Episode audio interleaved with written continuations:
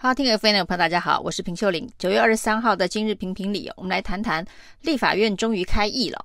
那很多呢跟防疫相关的问题哦，仍然是以陈时中为焦点哦。但是呢，陈时中在立法院里头的 EQ 似乎是特别的低哦，跟下午两点指挥中心记者会气定神闲的状态完全不一样哦。那显然呢，是记者因为这一年多的这个记者会已经跟陈时中有某种的默契，那陈时中也知道呢，不要得罪媒体哦，所以呢，其实在这个下午两点的好 EQ，在立法院里头一夕之间完全破功哦。今天在立法院里头呢，有些立委问了一些跟疫苗、防疫、三加十一等相关的问题哦，陈时中都是非常不耐的爆气回应哦。甚至连民进党的立委高嘉瑜哦，在问说这个高端疫苗，现在美国呢宣布十一月要打完完整的两剂疫苗才能够入境美国。那这一个所公布的完整的两剂疫苗，到底有没有包含高端呢？没有高端的话，可能在台湾打高端的人，就算你打完了完整的两剂，你仍然是没办法入境美国。没想到呢，这个问题居然。惹来陈时中的回应说：“世界又不是只有美国。”那这个回答，这个回应哦，真的是让人要翻白眼了。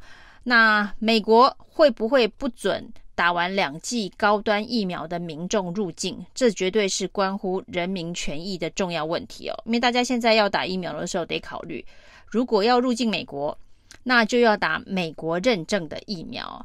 那先不要说台湾的两剂覆盖率这么的低哦，那现在大概六趴左右，那未来也就是说有九十四趴的人呢是没有资格入境美国的。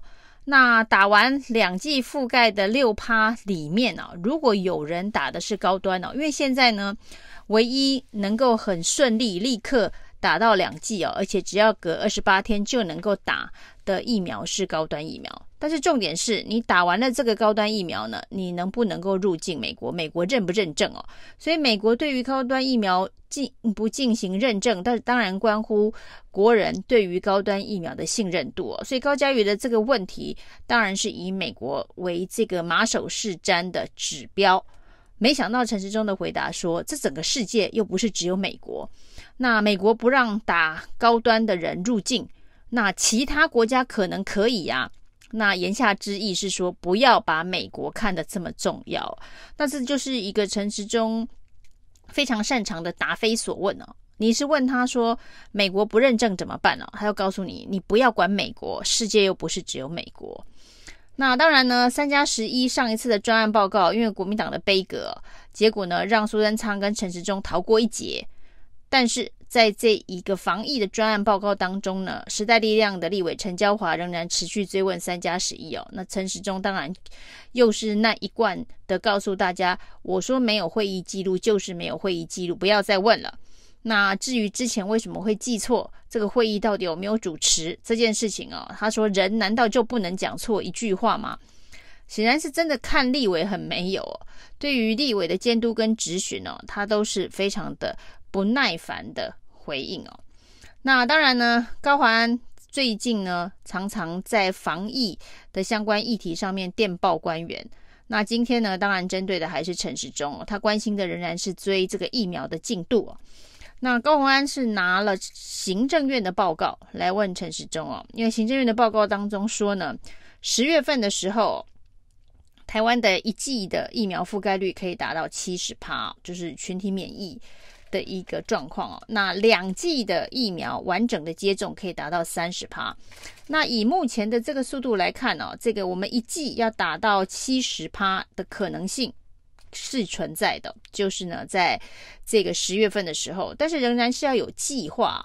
所以高虹安问说：“那你一个礼拜要打一百八十万剂，这个计划可以执行、可以落实吗？”其实核心问题还是在疫苗量不够的问题啊。那二季呢，要达到三十趴，这恐怕就非常的困难了，因为我们现在的二季的完整覆盖率大概只有百分之六。那从六要达到三十，在短短的一个月之内哦，这的确困难度非常高。所以高安追问的是说，那你的计划跟进度是什么？你设定了目标之后，你要有执行方案呢、啊？执行方案才能够确保你最后的进度能够达标。但是呢，这个陈时中的回答啊，就是说的我呃，你这样子一直追问我进度是没有道理的，因为呢，疫苗的到货是不稳定的。那两剂覆盖率的进度到底能不能够达标？那陈时中的回应总是用很抽象的说，我们会努力，我们期待能达标，用努力用期待，但是你没有告诉国人你用什么样子的方法能够达到。所以高虹安告诉他说，你不知道郭董的催货。那是每周到八十到九十万剂是有计划性的到货。那除了郭董能够有计划性的对于疫苗的到货安排之外，难道我们政府整个政府的能力啊，居然不及一家企业？这也是让大家觉得非常的惊讶。那有关于政府能力的问题，今天当然还有民进党的立委罗志政问说，我们去年只订三千万剂的疫苗，真的是订太少了。那陈时中也承认说是他的判断错误哦，而且他觉得说，接下来呢，这个疫苗打完两剂之后哦，第三剂的时候呢，全球就是已经是这个买方市场了，因为呢疫苗的产量会过剩，所以呢就可以以低的价格买到这个物美价廉的疫苗。那显然这个算盘呢、打错了。而且呢，这个算盘跟世界上面的这个现况有很严重的脱节哦。那陈时中的这个判断哦，到底是他自己的一人独立判断哦，还是集中我们整个疫情指挥中心所有的专家学者的判断呢？那有关于这个商业的误判，陈时中是要一人把责任扛下来，还是呢这个责任呢是由整个指挥中心的专家咨询小组共同决定的？就是接下来疫苗呢很好买，是买方市场哦。